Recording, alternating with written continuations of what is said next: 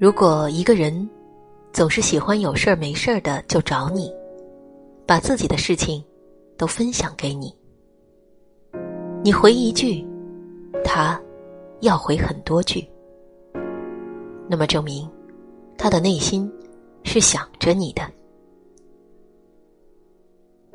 如果一个人很久很久都不来找你，那他早就把你当成了陌生人，或者。不想交往的路人，你再怎么惦记，其实都是不必要的。一个人对你好不好，值不值得你深交，不是看你有多在乎他，而是要看他对你有多主动。朋友如此，爱人。亦是如此。有些人能惦记你一时，但并不代表会惦记你一世。一次吵架，一次不信任，就淡忘你、远离你的人，是没有把你放在重要的位置上的。他，也不值得你去牵挂。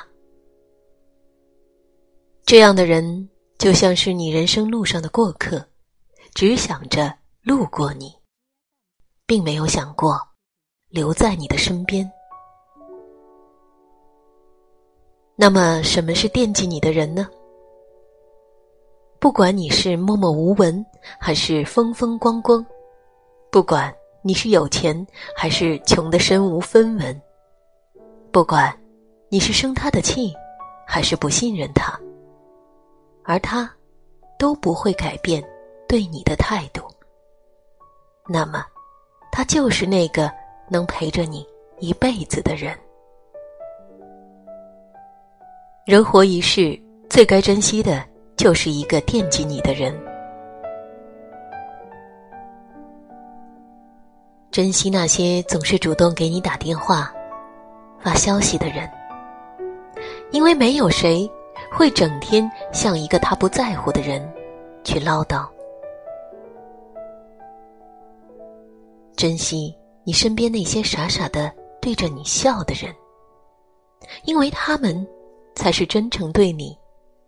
而那些有心计的人，或许会在耍了你之后，就选择了抛弃你，离开你。生命不长，愿我们都能够学会把时间花在真正值得的人身上。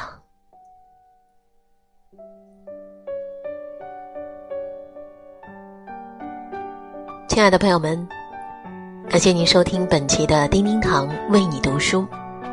今天分享了一篇关于情感的文章，也是近期。转发率很高的一篇文章，名字叫做《余生找一个惦记你的人》。